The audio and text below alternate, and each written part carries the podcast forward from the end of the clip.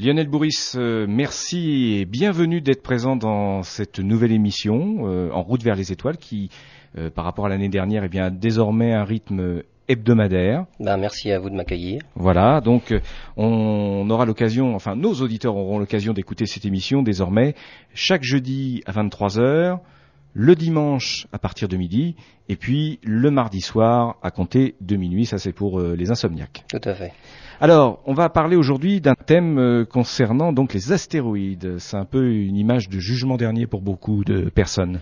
Euh, oui, c'est possible, mais bon, il faut savoir que les astéroïdes ne sont pas tous dangereux. Alors, pour replacer un peu les choses dans leur contexte, euh, qu'est-ce que sont des astéroïdes d'abord? Et euh, je vais d'abord parler du vocabulaire un peu d'astronomie pour voir euh, mettre le vocabulaire sur les choses. Donc, ce qu'il faut savoir, c'est que nous tournons, donc nous habitons sur une planète. Tout ce qui tourne autour d'une étoile donc ça s'appelle des planètes. Euh, autour des planètes tournent des satellites. Dans notre galaxie, donc notre galaxie est formée de milliards, 100 milliards, entre 100 ou 200 milliards d'étoiles. Et dans l'univers, les étoiles sont regroupées en, galaxies comme ça, et il y en a des milliards aussi. Donc voilà pour, le début. De retour dans notre système solaire, donc autour de notre Soleil, tournent neuf planètes. Alors on aura, l'occasion d'y revenir. Neuf planètes, on n'est pas encore très très sûr parce qu'on en découvre actuellement d'autres et on se demande si elles pourraient avoir le titre de planète ou pas. Et, on se pose aussi la question de savoir est-ce que Pluton a le droit aussi euh, voilà, au titre de planète? Donc on y reviendra prochainement sur justement ce, ce débat-là actuel. Donc les planètes et le Soleil se sont formés à partir d'une, on va dire, un nuage, une nébuleuse primitive, formée d'éléments, les, les bases, les briques de la vie, donc des atomes, des molécules. Donc ces briques ont commencé à s'agglomérer, à s'agglutiner et à former des petits bouts de roche qui eux-mêmes... Il y a combien de temps un peu Alors tout ça, ça se passe euh, il y a 5 milliards d'années, un peu plus de 5 milliards d'années.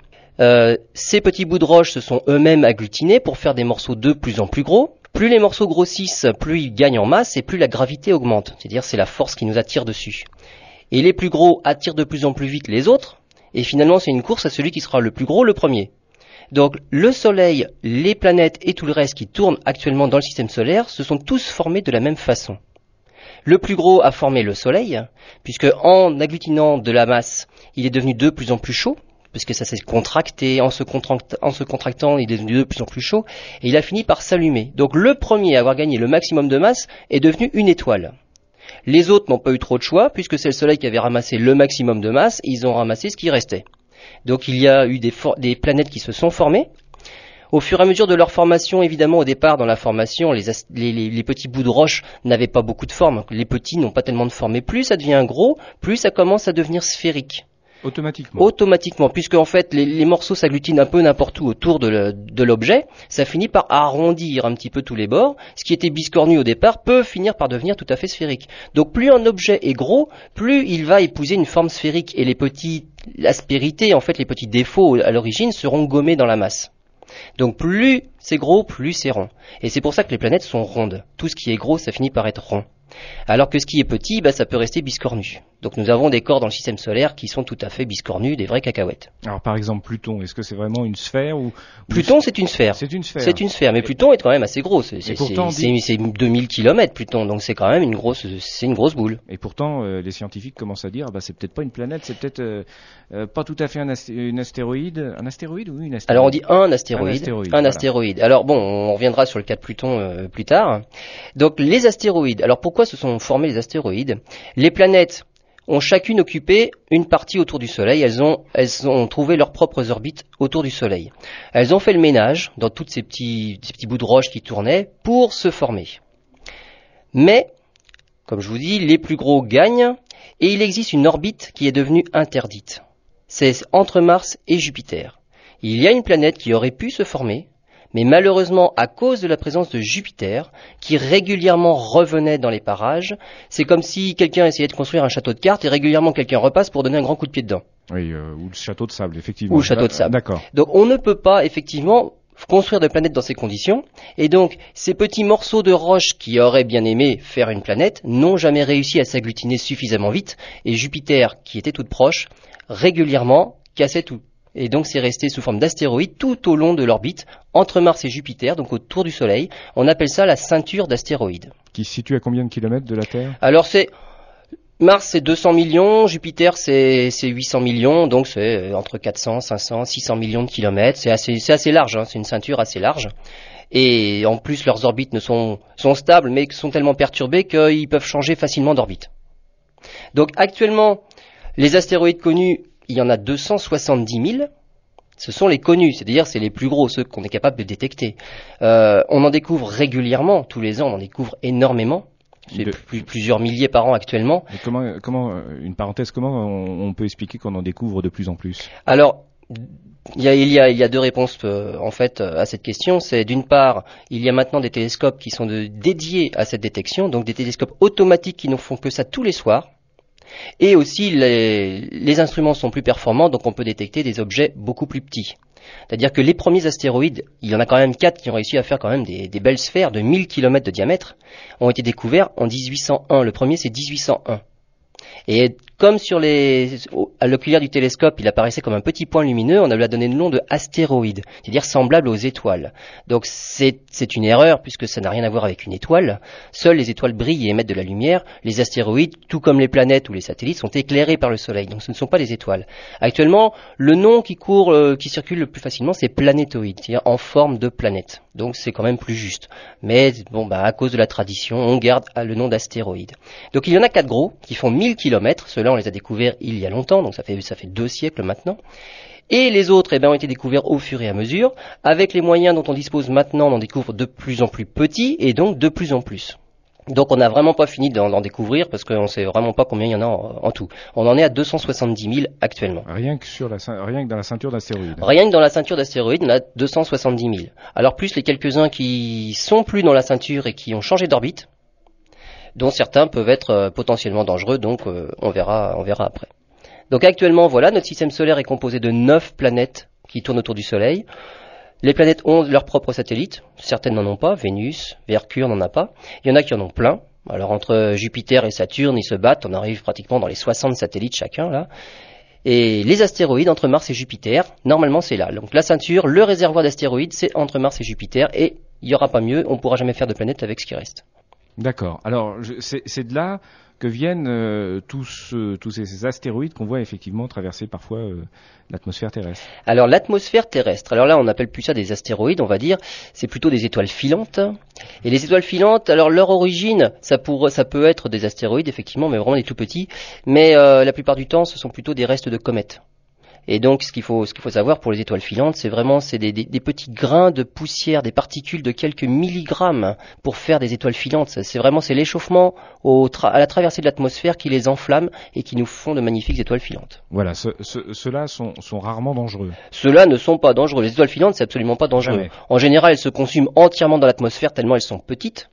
Donc, une étoile filante, alors un astéroïde ou n'importe quoi qui traverse l'atmosphère, ça s'appelle un météore. Donc un météore, c'est l'ensemble des phénomènes lumineux qui se passent dans l'atmosphère. Ça peut aussi bien être un nuage, ça peut être n'importe quoi. Donc ça, ce sont des météores. Et si jamais un météore atteint le sol, là, on appelle ça une météorite. Ah, Il faut être précis dans les termes. Il hein. faut être précis, chaque terme a une définition. Donc astéroïde, c'est dans l'espace. Si ça traverse l'atmosphère, ça devient un météore. Et si ça touche le sol, c'est une météorite. Voilà, et c'est- ça se produit souvent. Enfin, je veux pas euh, dé- dévoiler la deuxième partie de, de notre entretien, de l'émission, mais enfin, est-ce qu'on arrive à, est-ce qu'on a souvent des, des astéroïdes de taille conséquente qui, qui atteignent la surface terrestre? Non, bien heureusement. C'est évidemment plus il est gros, moins il y en a, et moins on a de chance d'en prendre un. Les petits, il y en a régulièrement, et effectivement, en une année, on ramasse quand même à peu près 40 000 tonnes de débris de l'espace sur Terre. 40 000 tonnes? 40 000 tonnes. C'est énorme. Bah, c'est énorme. Très bien. Euh, on va donc euh, aborder euh, la question quand même qui, est- qui taraude un peu nos auditeurs, c'est l'aspect dangereux de, de ces astéroïdes. Avec dans un deuxième, dans la deuxième partie de notre entretien, on parlera d'un astéroïde en particulier. Oui, oui, oui. Alors, euh, on arrivera donc à parler des astéroïdes un peu plus dangereux, dont un particulièrement que l'on suit, et on lui a donné un nouveau nom, puisque là, euh, on commence à le connaître un peu plus précisément. Et donc, on verra ce qui, ce qui pourrait se passer euh, d'ici quelques années. C'est pas histoire d'affoler bien évidemment nos auditeurs. Non, non, absolument pas. Non, non, du tout. de faire notre prière tout de suite. Non, non, on a encore le temps. On a encore le temps. Bon, ça fait. rassure tout à fait. Oui, oui. Très bien, on fait une pause et puis on se retrouve euh, justement pour la seconde partie de notre émission. Voilà, on poursuit donc euh, cette première émission consacrée aux astéroïdes.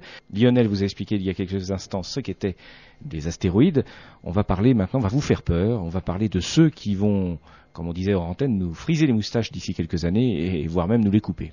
Eh bien oui, donc euh, parmi ces astéroïdes bien rangés au départ dans la ceinture d'astéroïdes entre Mars et Jupiter, comme je l'ai dit, ils n'ont pas pu s'agglutiner pour faire une planète à cause des perturbations causées par Jupiter ou Mars qui passe pas très loin. Et parmi ceux-là, et à cause de ces perturbations, forcément il y en a qui vont changer d'orbite. Donc il y en a un certain nombre qui ont quitté leur orbite sympathique entre Mars et Jupiter qui ne causait de tort à personne pour se diriger un petit peu plus vers le centre du système solaire, donc vers le Soleil. Donc si leur orbite est entièrement incluse dans l'orbite de la Terre, ça pose pas de problème. Ils tourneront plus vite que nous autour du Soleil, mais ils s'approcheront pas trop de nous.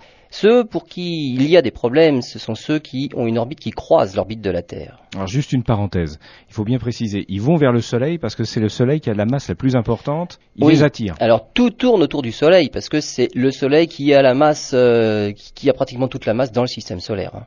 Les, 90% de la masse du système solaire sont contenus dans le Soleil. D'accord, c'était une précision. Il fallait tout tourne autour du Soleil. Autour du Soleil. Voilà. Donc n'importe quelle orbite autour du Soleil. Euh, certains astéroïdes ont une orbite donc qui se rapproche du Soleil, mais à l'endroit le plus loin, le plus éloigné de leur orbite, c'est au-delà de l'orbite de la Terre. Donc forcément, il y a deux endroits dans leur orbite qui vont croiser celle de la Terre.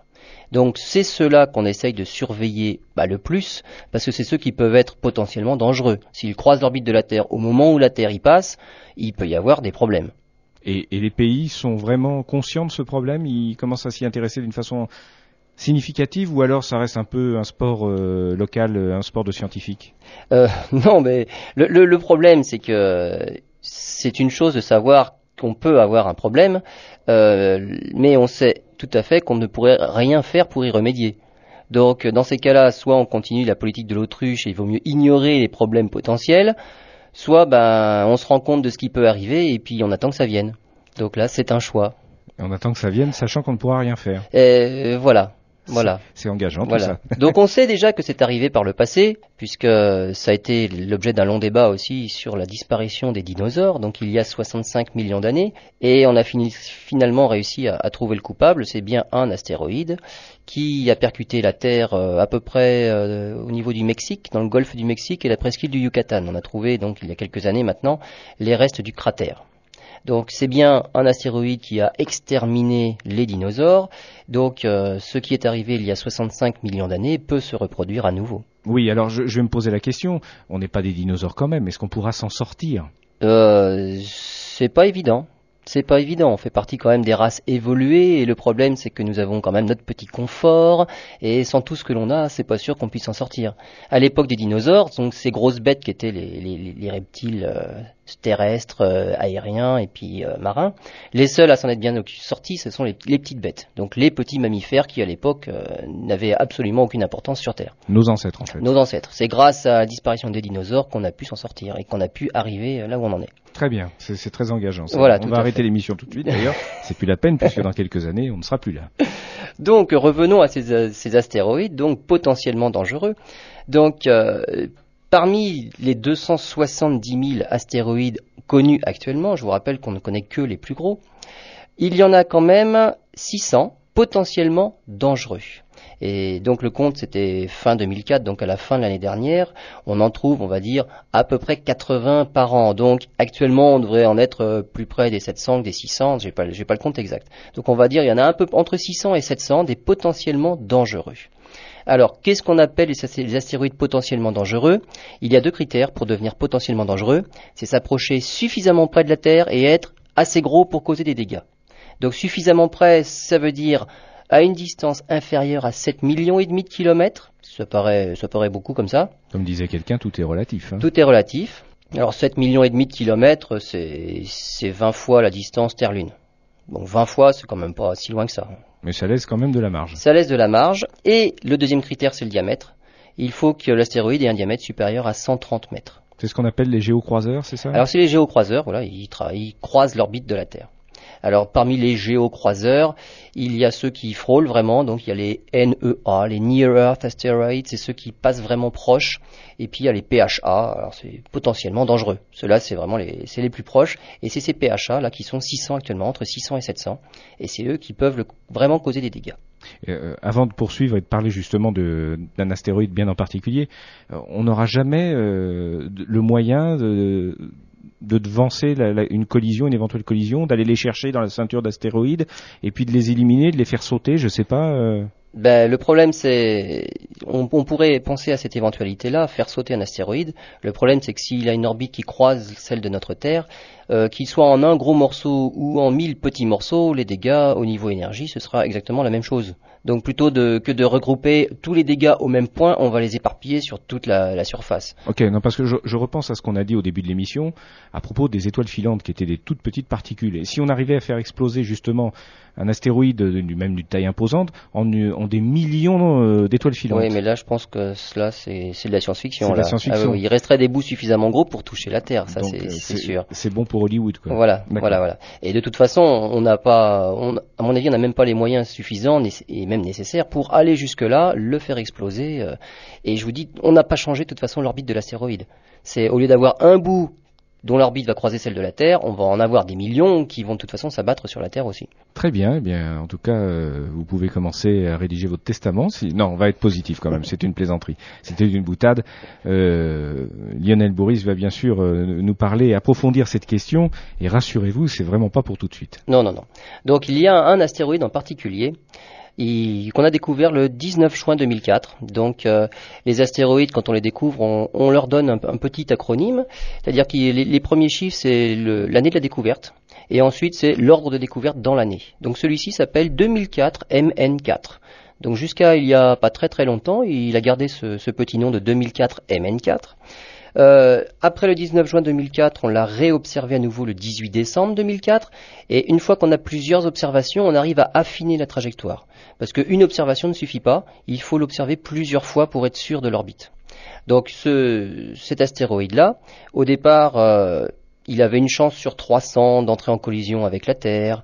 Au mois de décembre, il arrivait à une chance sur 37, donc là ça devenait franchement très très dangereux. Actuellement, il n'a plus aucune chance on a fini par vraiment affiner la trajectoire, il passera à côté. Donc, il passera à côté, mais c'est pas si loin que ça, puisque je vous ai dit que les potentiellement dangereux, c'était ceux qui passaient à moins de 7 millions et demi de kilomètres. Lui ne passera qu'à 28 000 kilomètres. Ce qui est rien, on va le voir passer donc. De Alors, on va le voir parce qu'en plus, son diamètre, c'est 400 mètres. Ah, ça va être énorme. Donc c'est quand même un, gros astéroïde, 400 mètres, euh, qu'on devrait voir passer dans le ciel à l'œil nu. On le, on le verra vraiment bouger. Oui, très bien. Et donc ce spectacle aura lieu le 13 avril 2029 on a le temps de préparer Donc, Dans quelques années, et ce 13 avril, comme par hasard, c'est un vendredi, 13 avril 2029. Mais alors, on est sûr de la, trajectoire Ah, on est sûr. Elle, ne peut plus changer. On est, elle, pourrait encore changer s'il se passait quelque chose, parce qu'en 2029, d'ici 2029, peut-être qu'il peut y avoir encore des perturbations causées par d'autres planètes, puisqu'il fait son tour autour du Soleil en à peu près un an. C'est en général aux alentours du mois d'avril qu'il croise l'orbite de la Terre, tous les ans. Donc d'ici là, il aura fait quand même un certain nombre de passages. Peut-être que ça pourra encore se modifier un petit peu, mais a priori, euh, sa trajectoire a l'air assez bien définie et c'est cette année-là qu'il passera au plus près parmi euh, bah, les années avant et les années d'après. D'accord, on est sûr qu'il passera pas plus près. Non, ce sera, ce sera le passage le plus proche euh, avant des centaines d'années. D'accord, s'il subit euh, l'influence des grosses planètes de notre système solaire euh, ou qu'il... il y, en aura, il y en aura pas assez d'influence et ça pourra changer un petit peu. Ce sera peut-être pas les 28 000 km actuellement prévus, mais normalement il ne touche pas. D'accord, très bien. Non, non, parce que j'ai toujours. C'est vrai, je suis, je suis un peu comme tout le monde. J'ai ma vision du film Armageddon, enfin avec Bruce Willis et tout. Donc je me dis, tiens, si. Ah bah d'ici là, peut-être qu'on pourra faire exactement comme dans le film.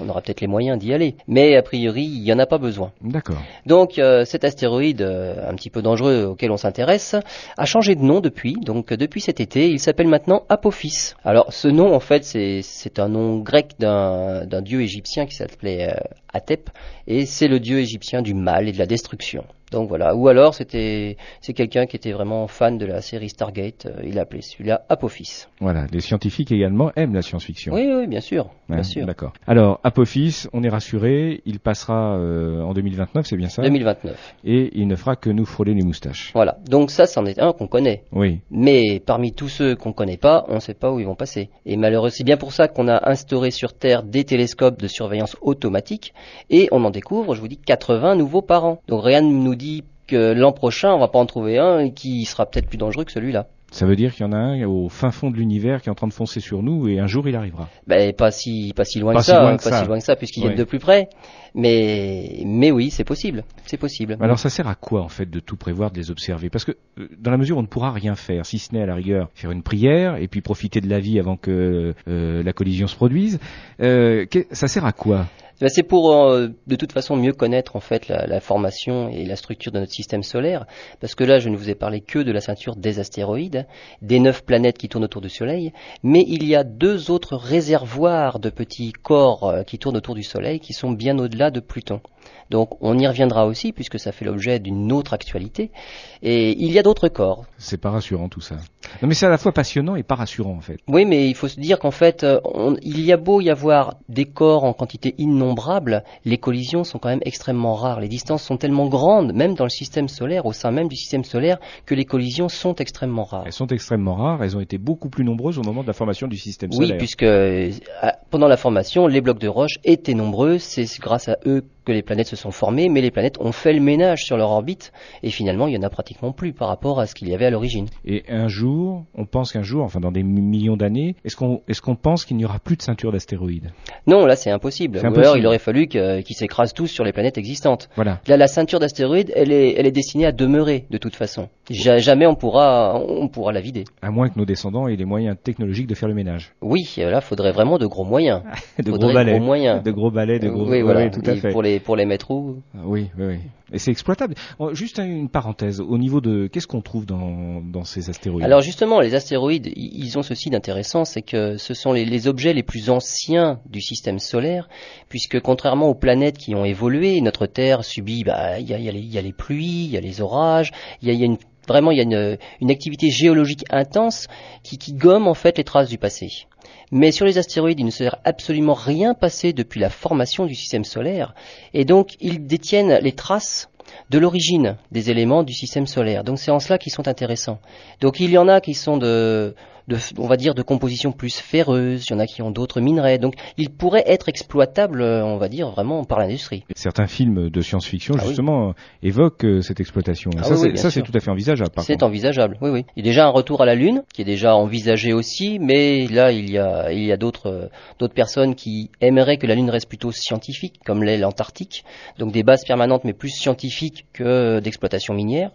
Mais de- de- après, ce serait plutôt les astéroïdes euh, qui deviendraient des exploitations. Qui nous permettrait de trouver du, des sources d'énergie, euh, voilà, ça des pourrait métaux. être des stations relais pour faire des voyages beaucoup plus longs dans le système solaire, voire au-delà. Voilà, et puis faire face en fait à, à une raréfaction des ressources naturelles euh, sur la Terre. Bien évidemment. Malheureusement, parce que ça va arriver euh, plus Ben, vite qu'on ne le pense. Oui, oui, oui, puisque ce, ce qui existe sur Terre, le fer et tout ça, c'était à l'origine dans le système solaire.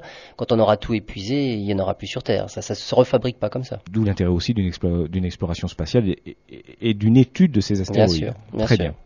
On arrive euh, pratiquement au terme de notre émission. Alors on va quand même rappeler euh, rapidement euh, que les auditeurs, s'ils le souhaitent, peuvent poser des questions. Oui, pour Hein cela, il suffit qu'ils viennent consulter notre site internet, donc euh, www.albireo78.com. Sur ce site, donc, euh, qu'ils peuvent aller visiter, ils peuvent poser des questions auxquelles on répondra, soit sur le site directement, soit à la radio. Soit à la radio, oui.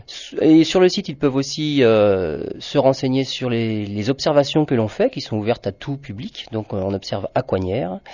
Et donc, ben, ben, leurs questions, euh, je- j'en parlerai régulièrement donc à l'occasion de l'émission. Et ben, là, ces questions-là, pour l'instant, c'est grâce à mes élèves, donc, qui, qui sont passionnés par ça et qui attendent vraiment, euh, qui attendent vraiment l'émission. Donc, ce sont mes élèves qui, pour l'instant, m'ont préparé les questions. Bah, on les salue, eux et leurs familles, puisqu'ils sont à l'écoute en ce moment. Voilà. Et donc, euh, effectivement, euh, ils nous ont aidés à préparer cette émission, Voilà. et d'une façon très intéressante. Pour l'instant, c'est leur travail à eux. Voilà. Comme quoi la radio mène à tout, effectivement. Et oui. Très bien. Lionel Bourris, euh, merci. Donc, on va rappeler les, les horaires de diffusion de cette émission. Alors c'est le dimanche à 12h, le mardi à minuit et le jeudi à 23h. Très bien. Merci et Merci prochaine émission, donc, euh, la semaine prochaine. La semaine prochaine. Au revoir. Au revoir.